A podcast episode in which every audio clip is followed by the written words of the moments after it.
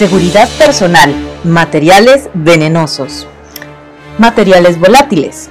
La mayor parte de los solventes y cianuros deberán manejarse en la campana para gases. Las soluciones de cianuros deberán medirse con buretas y nunca deberán emplearse pipetas. El exceso de soluciones de cianuro debe descartarse en frascos de desechos. Los tetracloruros son tóxicos a largo plazo venenos no volátiles. Las soluciones de estos nunca deben succionarse con pipetas por medio de la boca. Deberá emplearse una perilla de hule.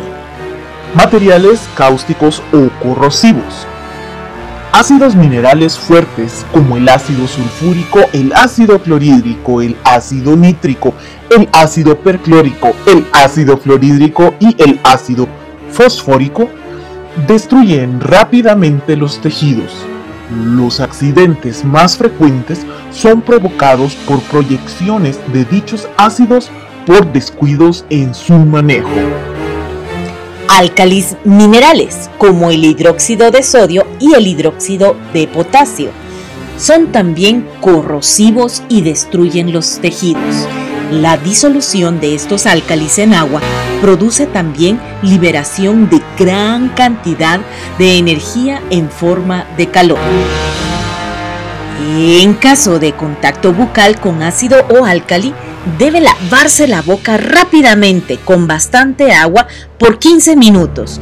Luego, si el contacto fue con ácido, lave su boca con solución de bicarbonato de sodio. Si el contacto fuera con álcali, lave su boca con solución de ácido cítrico. Bueno, y en el caso de derrames de ácidos o álcali sobre las manos, mesas o piso de laboratorio, lave con abundante agua inmediatamente. Las lesiones de piel por álcalis pueden llegar a ser severas. Lave el área afectada con abundante agua por 15 minutos y luego con una solución de ácido bórico al 1%.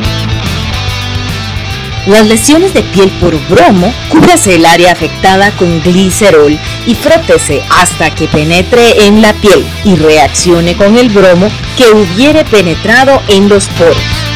Luego, séquese y aplique picrato de butecín.